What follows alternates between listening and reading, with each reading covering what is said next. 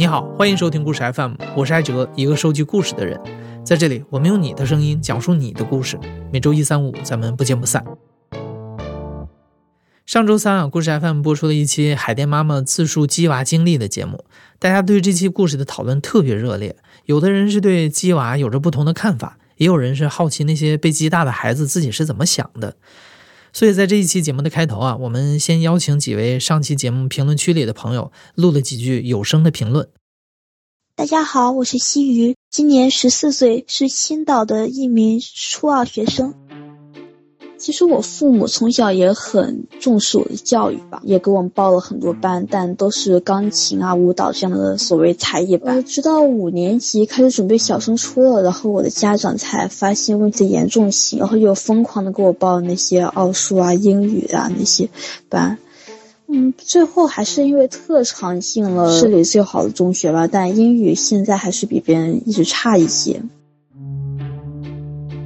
这些年看到许多关于鸡娃的新闻吧，我心里首先产生的是一种焦虑感，自己已经输在起跑线上了，将来又怎么跟他们竞争呢？所以鸡娃其实它并不算是一个坏事，因为它万物皆有因果，你现在娃了，以后欠的总是要还的嘛。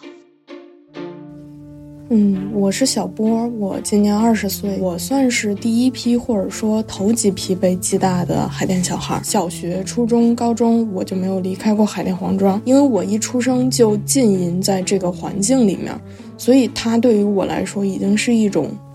就是被习惯的常态了。就是很多时候，只有我们脱离当前的这个环境，我们才能意识到环境对我们的影响。所以你问我，我被鸡的这个成长经历快不快乐？我只能说，我现在知道了，有的人的童年，他是在爬树、捉虫子和在小河里面游泳。我在反思我的童年，我会觉得相对来说缺少了太多的东西。至于值不值得，我觉得不值得。我不觉得我被鸡大所带来的这些别人看起来还不错的成果，现在上一个九八五大学，英语口语还不错，见过很多所谓的世面。我不否认他们的好，但是我觉得，嗯，我能帮到别人才是最有价值的。比如说，我现在参加很多社会公益组织，而这些现状，甚至我的价值观本身，它都不是来源于我被鸡大的，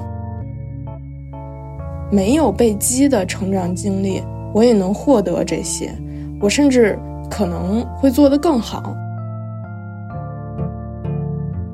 作为一个心理社工，我是接触过不少这种中学名校，包括清北的学生。确实，很多一直很优秀的孩子，他们一直被家长的那种单一的价值观、那种有条件的爱束缚住。他们觉得，只要我优秀，我就可是有价值的、值得被爱的。这种非常单一的价值观，对他们日后的发展。是一件很有危险的事情。那假如有一天他突然进入到一个环境，或者他遇到某些事件，他也变得不优秀了，他是不是也觉得自己没用了，觉得活着没有意义了？那孩子就有可能承受不住，最后出现心理问题。好，回到我们的节目正片。那今天呢，我们就做了一期后续，采访了一位高中老师、一位初中家长和一位算是头几批被鸡大的海淀小孩。从他们讲述的故事中，你也许可以从不同的角度了解到那些被鸡娃鸡大的孩子长大后都怎么样了。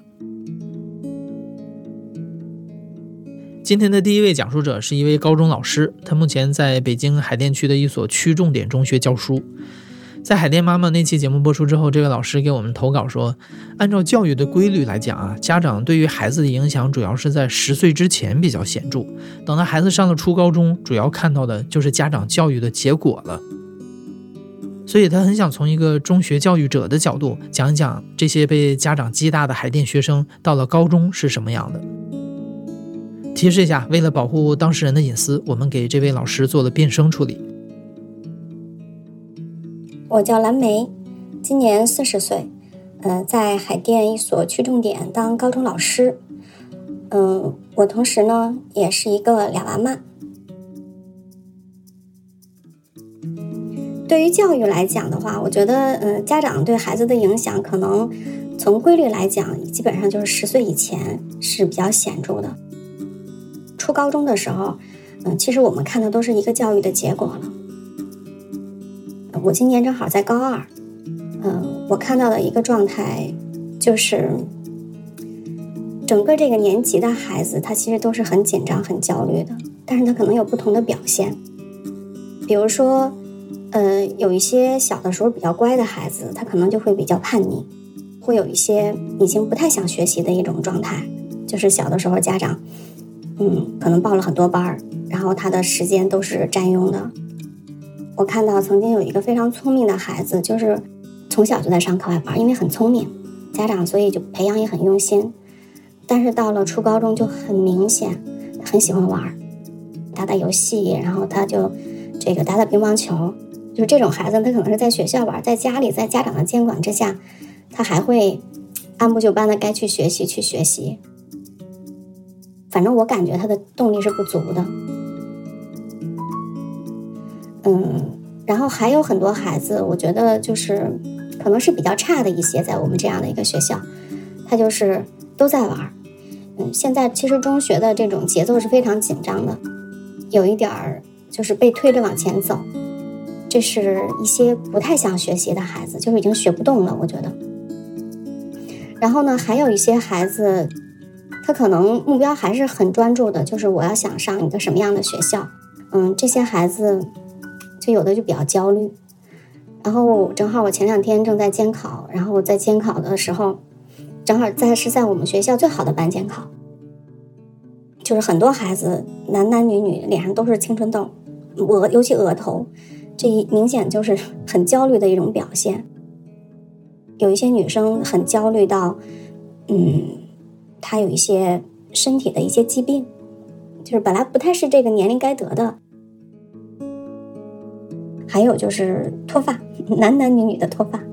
就是头发，他们经常说随便一摸一摸，然后就一绺头发就下来了。然后有一个男生，就我从高一教到高二的时候，就这一两年，他就以前的发际线就大概是在在在这儿，稍微靠后一点。然后当时想，这当时这是当码农的材料。结果今年我再一看的，就在前两天在楼道里，我真的就觉得挺伤心的，就是那个孩子都已经剃秃了，他的发际线都跑到这儿去了。我感觉就孩子都就特别可怜，然后还有一件很可怜的事儿，就是在前两天，因为我自己工作压力也比较大，所以我我有有时候用脑过度，晚上我要是加班的时候，我会睡不着觉。然后我那天在课前在干嘛呢？我在跟三个非常非常长得非常非常好看的女生，在讨论焦虑症用药量的问题。就是这三个孩子，全都是抑郁症。他们夜里都睡不着觉，然后再跟我说睡不着觉的那种痛苦，嗯，也是各有原因，然后顶着大黑眼圈，然后后边再跟我讨论医美的问题。哎呀，我我觉得他们很可怜。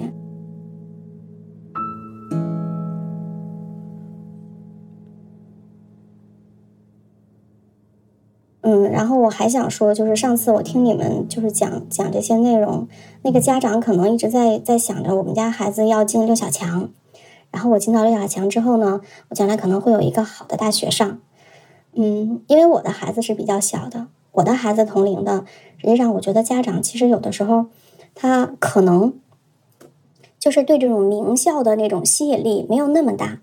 但是呢，每个家长其实都有自己对孩子的一个培养目标。对于北京的这种状况是，呃，现在的高中的这个招生的名额是比较少的，相对于它的就是现在的人口基数来讲，就将来可能会有一批孩子确实没有高中上，尤其像我这个儿子这两届，他们都赶上了人口高峰。嗯，所以很多家长为什么会去积去积学习，就是因为怕将来至少这个孩他孩子要上个高中，要将来有一个本科去上，所以他会很焦虑，这会传导给孩子。然后我看到的状况其实是有变，我就从学生状况来讲吧。十多年前我刚上班的时候看到的学生是他知识面非常丰富，他天文地理、国内的大事，你上课提到的，他可能他都能联系到。但是现在的很多孩子，他可能除了课本当中的，或者是课外班老师给他介绍的，他知道的东西非常少。有的时候会有这种感觉，或者是说，可能真的刘小强把那些好孩子都已经就是全部给包包眼儿都给招走了，然后我们可能遇不到太多的好孩子，也有这种可能。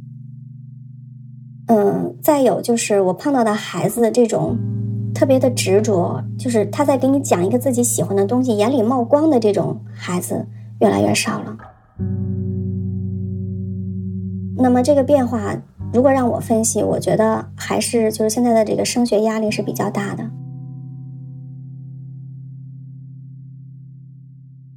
然后我再说一些，就是我看到的一些特别我特别欣赏的小孩是什么样的。因为我我在我们学校还带一一一定的这个社团的工作，带一些比赛，就是其中有一个跟我关系到现在还有在联系的，就是这个孩子他的父母都是做技术的。所以呢，就是他从性格上来讲，就是很像技术这种知识分子家庭的小孩儿。呃，小的时候看的书也很多，然后他到了这个初高中，他给了他一定的自由，他在一个大的框架之下，他是有选择的。他在高中的时候就很明确，他要考的，他要去国外上大学，他就自己在准备。然后他的托福是没有上课各种班的，他是自学的。嗯，托福考了一个很好的成绩之后，他就有了时间，就干一些自己喜欢干的事儿。嗯，然后他在我们这个就是在这个科科技的这个项目当中，他就自己设计了一套装置。嗯，他就对机械很感兴趣，所以他在申请的时候申请的就是美国的这个佐治亚理工的一个嗯机械专业。前几年在回来的时候跟我吃饭，嗯，他现在在。嗯，在实习的时候是在 Google，他和他的导师在做一个帮助先天听觉就是残残障的这些人去如何表达自己的语言，大概是这么一个东西。他自己觉得自己做了一件很有意义的事，所以他跟我在说这些的时候，眼睛是放光的。然后像这样的孩子，其实我已经接触了一些了，我觉得，嗯，其实。我作为一个成年人人来讲的话，我我其实是很羡慕他们的状态的，所以我觉得可能，嗯，教育，我觉得这可能是我特别欣赏的这种这种小孩儿，就是从初中到高中，孩子其实还是在不断成长的，但是对自己有这么有清晰认识的孩子，我认为他不是课外班能教得出来的，他一定是有一个涉猎很广，然后。对生活是有深入思考的这样的孩子。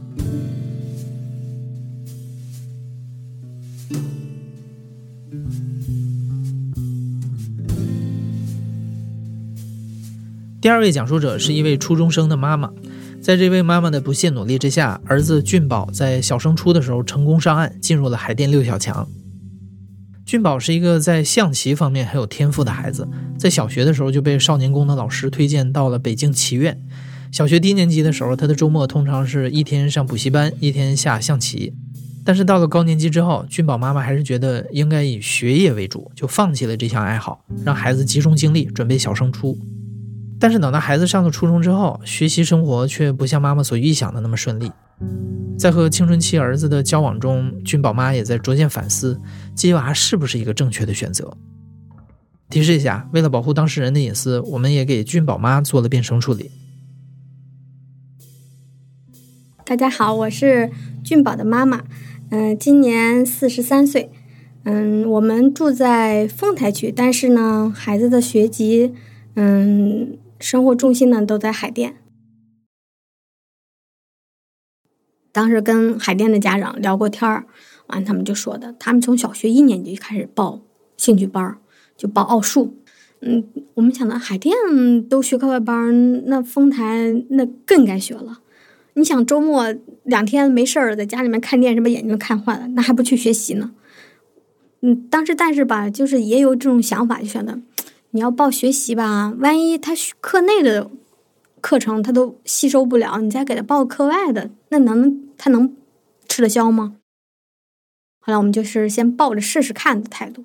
就先给他报了一个奥数，报了个英语学前班，就学了预备，一年级学一，二年级学二，三年级学三，完就。可以考那个什么 KT 呀、PT 呀，啊，就一个英语就是这样的往上考。他上课我也得上，就跟着后面坐着给他记记笔记。我们经常原来记得经常教导他的一句话就是：“你要好好学啊，你要好好学，学好了以后就有出路。你看看，你到海淀这边来说，你看看这高楼大厦，你要想住好的，你就好好学；你要不不住好的，就指指那破房子，你就住这。”我觉得小时候哄呢还真管用，不知道是是不是反弹大吧？反正现在是你老逼他，逼他时间长了，我觉得这孩子有时候反弹比较大。你像我就刚刚说的嘛，他小学确实很听话，但初中就不听话了。这可能是我小时候给他压力太大，但是自己母亲觉得没什么，是不是？我也不太清楚，到底是我给他的压力，还是他父亲给他的压力？我感觉他从初中开始叛逆的，就从怎么说呢？初二就感觉还有点这个青春的这个想法，是不是因为原来管的多？完了，小学的时候觉得自己啊很很好啊，很优秀啊。上了初中以后，完了好学校里面好好学生也多呀，完了压力也大呀，完了可能我觉得各方面的压力都有，不太跟你说话。好像青春期的孩子，尤其是男孩，他不愿意跟母亲有太多的交流。那父亲又上班又没时间，那怎么办？脾气吧，反正比原来就稍微他能顶嘴了。他原来不会顶，现在会顶，而且顶着你无话可说那种。比如说，哎，你怎么还不学习啊？还在那看手机？我看手机怎么了？我在休息。我学习的时候你看不到。休息你就看就说我，他说你就知道，嗯，整天让我学学学学学，你就不知道关心我。嗯，他他跟他爸还干过一次，干过一次仗，他爸就特别生气，生气吧，生气，揍了也没用啊，这么大了，说那算了吧，那还是要靠自觉，你不能一直揍他呀，揍他完了，你把他揍的离家出走了，或者干啥的，这得不偿失。他现在不想让我给你谈什么学习呀，我就不跟你谈，我跟你谈生活。我关心你，我要我要让你觉得我不是在老是一天盯着你学习，就觉得应该让你觉得，哎呀，我是你妈，哎，你看我妈多好呀，嗯，整天想着我想吃啥，想喝啥，想干嘛哈。就有些孩子有时不管，反而他觉得。他可能还稍微好一点，就是放松一点，他会自己的会想明白这个事情到底是怎么回事，他会慢慢缓和。他这个底子还是不错的，要是他要是能，嗯，现在再再努努力呀，干啥的，我觉得还能追上来。考高中应该是没问题吧，至少能考上高中，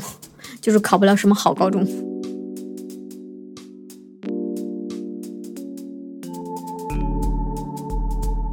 我觉得观念还是改观了，因为我现在就经常，他们经常底下的人问我啊，你你那个孩子学的那会儿原来学的挺好的，怎么怎么回事？我现在就不会像原来那样做，哎呀，你就得报，你要不报你怎么办啊？你到时候孩子你你考不上好的初中怎么办？现在我不会了，我现在一般劝人都是，哎呀，不要逼他，适可而止就行了。我觉得真的有时候。孩子小的时候，你要逼得太紧了，他可能可能失去了他自己的这个童真和他的个性。可能我们小时候逼他是逼得太紧了，你你总觉得他很快乐，但是他他可能是在大人面前是装出来的，觉得哎呀这样子我父母就很高兴，我这样做我父母很高兴，哎我就想我就想假装这样子做。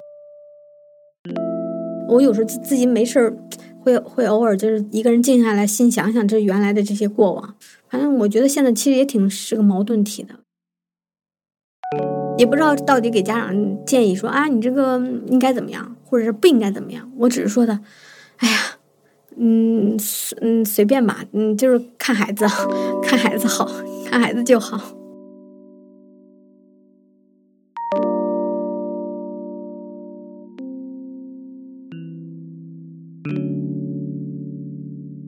第三位讲述者是车轱辘宝，是一位零零后。车轱辘宝从小在海淀长大，算是比较早的一批被鸡大的孩子。海淀小学生标配的一天补习班、半天兴趣班的周末套餐，他妈妈也都一样没落的给他报上了。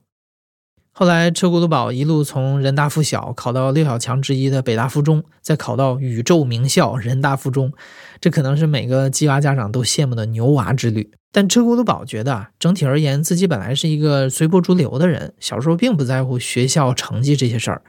现在回想起来，他觉得自己后来是被爸妈生生推上去的。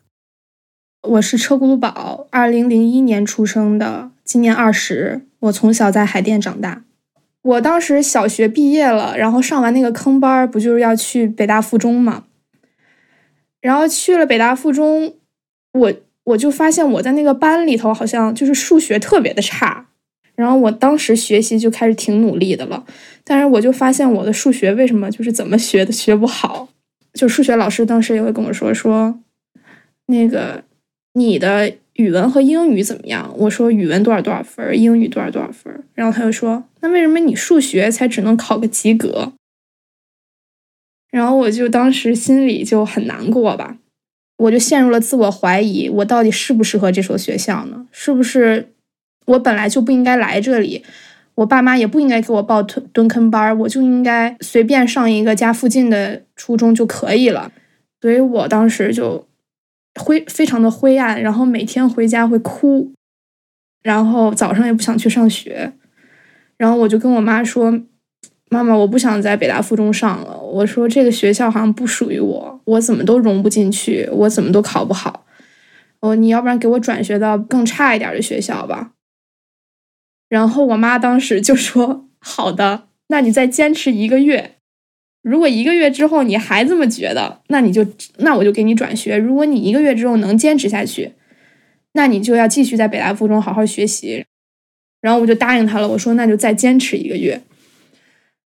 后来我感觉我妈就在这个期间就就多次联系老师，然后当时我的那个初中那个班主任他开了一个班会，就来讨论就是。说我们班有同学心情不太好啊，需要同学们的鼓励什么的，但他也没有这么说，反正他就是叫了一些人来夸我。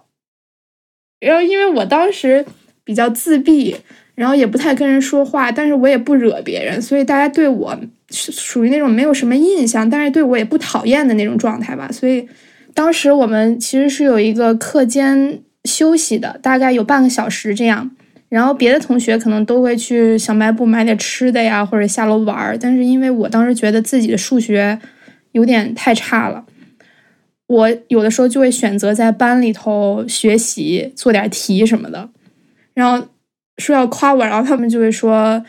她非常的刻苦，然后学习也很认真，特别文静的女孩什么的。但是其实我听到他们那么说，我心里是又高兴，但是又又难过。我觉得我终于跟同学们有了一些连接，他们终于就意识到班里还有我这么一个人。但是同时，他们留下的印象好像就是我是一个刻苦又蠢笨的一个人。然后我心里其实五味杂陈吧。但那之后，我就好像对学习这件事情没有那么的，就是逼迫自己了，就觉得放松一点也可以。最后反而渐渐好了起来。我觉得整个初中三年就算是我思维有了一个很大的转变，因为学习上大家突然开始竞争了，然后到了初三的时候会有各种排名，然后北大附中是根据你的考试的名次来给你安排考场的，再加上我又是一个比较随波逐流的人，大家努力那我也得努力，大家想考好我也得想考好，所以就是在这个状态里，我还是非常努力的初三。我初中其实给自己定的目标也是北大附中高中部，但是后来好像就是因为有有传闻说北大附中高中部不是比较自由一些嘛，有很多课外活动、戏剧节呀、体育活动啊都非常非常多，所以有人就说在北大附中可能学习效果没那么好。后来我妈就给我报了人大附，然后我就去了人大附。我妈就是觉得实现了，就是算是鸡娃的短期目标实现了吧，然后她觉得挺高兴的。但是我好像没有那么高兴。但是我当时也没觉得多难受吧，因为我确实是一个随波逐流的人。我心想，那就更好的学校，那去就去吧。因为我是一个有的时候还比较钝感吧，我我也不太在乎别人怎么看我。呃，再加上当时因为就是转了文科之后，我的成绩就是很好，就变得很好了，在班里头至少，所以可能有一些人他。比较疏远我或者怎么样，但是我好像都不太在意那些。当时不是有一次春游还是干嘛，然后要要出去野餐，大家都会带一些，就是一起做饭。然后我就记得我们那个小组，就是最后他们把别人带的东西都都吃光了，但是我带的东西就是我怎么带过去的就怎么带回来了。算是我感觉现在想想，我可能算是被班里都有点排挤了吧。可能我看着也就。也比较高冷，然后也表情也不好，然后，然后天天就想着学习，可能，然后他们也觉得我挺没意思的。有的人虽然成绩不好哈，但是他们爱好特别丰富，喜欢什么动漫，喜欢二次元，然后喜欢收集各种娃娃。但是我好像从小到大从来没有一个爱好，就是一个那么那么热爱的东西，好像到了初中之后就再再也没有了。其实我感觉我初中的时候就是特别喜欢戏剧，然后我就参加了一些戏剧节呀，特别想要从事戏剧有关的工作。但是因为在那个环境里，好像没有什么人他他觉得这个这个方向会很好，因为这个不是要参加艺考嘛，就是好像是学习不好的人你才会去想这个。我妈他们都说，长大了你的思维就会变了，你就不会再想。呃，学这些了，你就认真学习吧，然后考一个好大学。他们就是这样，嗯，潜移默化的这样就是引导我的思维，所以我当时也是渐渐就是熄灭了这个火种吧，然后又处于一个迷茫期，因为我觉得我可能那那就不能去中戏，不能考这种学校，那我可能就就像人大附里面大部分人那样，那我就考一个很好的大学呗，九八五、二幺幺或者清华北大这样子。在人大附那种环境里，尤其是到了高三，你只要成绩足够好，别的事情是影响不了你的。我我当时的世界好像就非常非常的小，就好像是跟我妈紧紧的绑在一起，因为她可能会帮我处理各种学习上的苦恼啊，我都会跟她说呀，然后每天接我上下学呀，然后我又是算是比较乖的孩子吧，所以我就觉得，既然那学习是主流，那我就把它做好吧。我考上一个好大学，这一切也就结束了。我再去发展自己的爱好也可以。呃，我和我妈妈共同的意愿吧，然后我就报了清华和北大的那个，算是一个，就是综合评价，大概就是成绩比较好的人，你可以先报那个，去参加就是清华和北大的考试，最后也是成功了，清华北大也都给降分了。因为那个时候我就感觉非常好，因为在人大附中，大家不都是追求这些好成绩吗？那我已经做到了，我应该做到比绝大部分人都好。你想，我我小学是那么一个非常有点麻木的孩子，觉得怎么样都无所谓的孩子，但是到了高三，我成了一个内心非常就是渴望胜利，然后渴望竞争，就逐渐逐渐就是扭转扭转扭转成了这样，然后就觉得一定要考上清华北大。变得甚至有些病态了吧？就是为了这个好成绩，就是什么别的什么都不太不太在意了。我是二零一九年参加高考，相当于那一年是改革的前一年，处于一个转型期。它的题型不像二零一八年那么的套路，感觉怪怪的。对我来说就是怪怪的。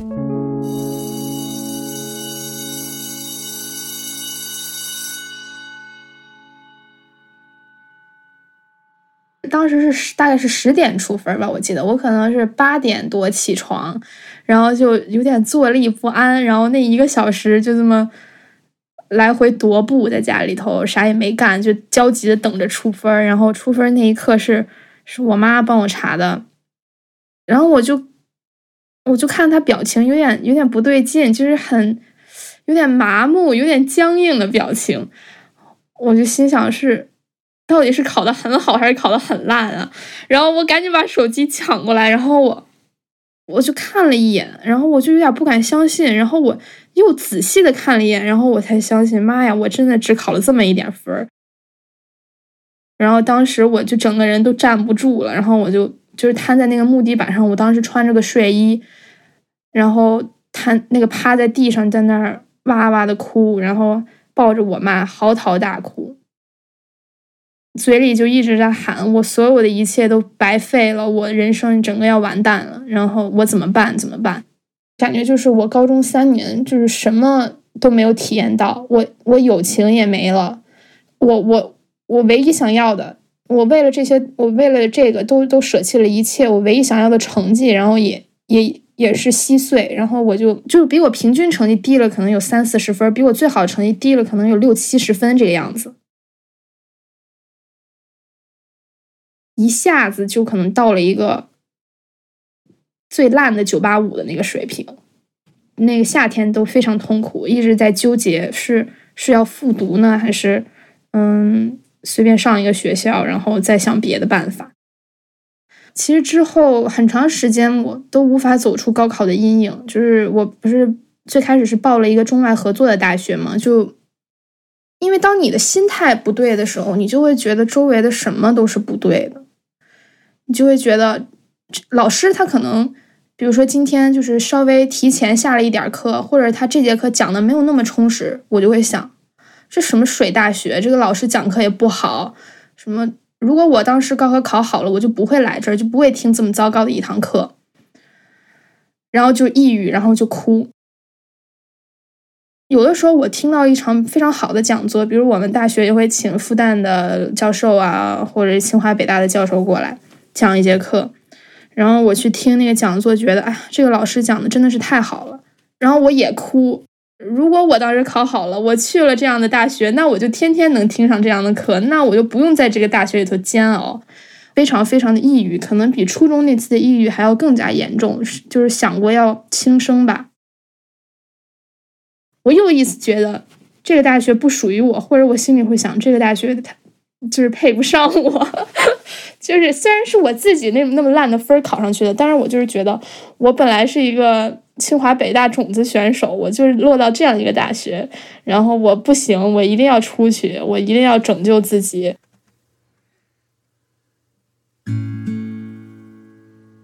后来我终于就是考完雅思，然后递完申请，拿到了 offer，然后我感觉自己才就是好起来了。我是电影系的，华威大学电影系，算是我曾经离我的梦想很近，离我的爱好很近的一个专业吧。至少，因为我在申请的时候，我对它有一定了解了，就是我是我自己选择的。这一次终于是我自己做出了选择，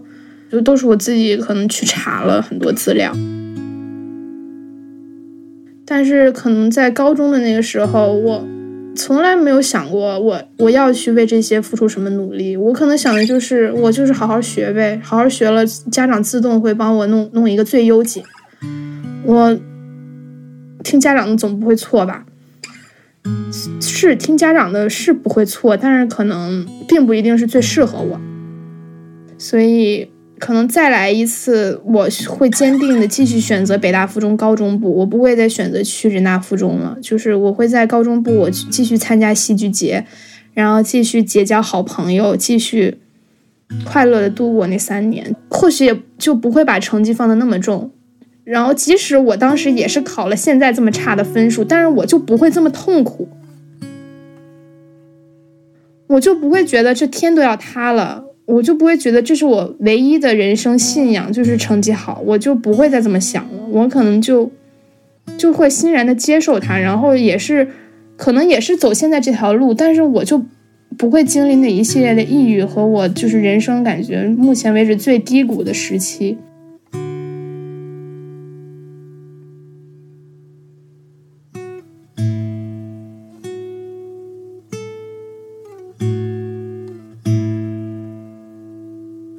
你现在正在收听的是《亲历者自述》的声音节目《故事 FM》，我是主播艾哲。本期节目由刘豆制作，声音设计彭涵，实习生李世萌。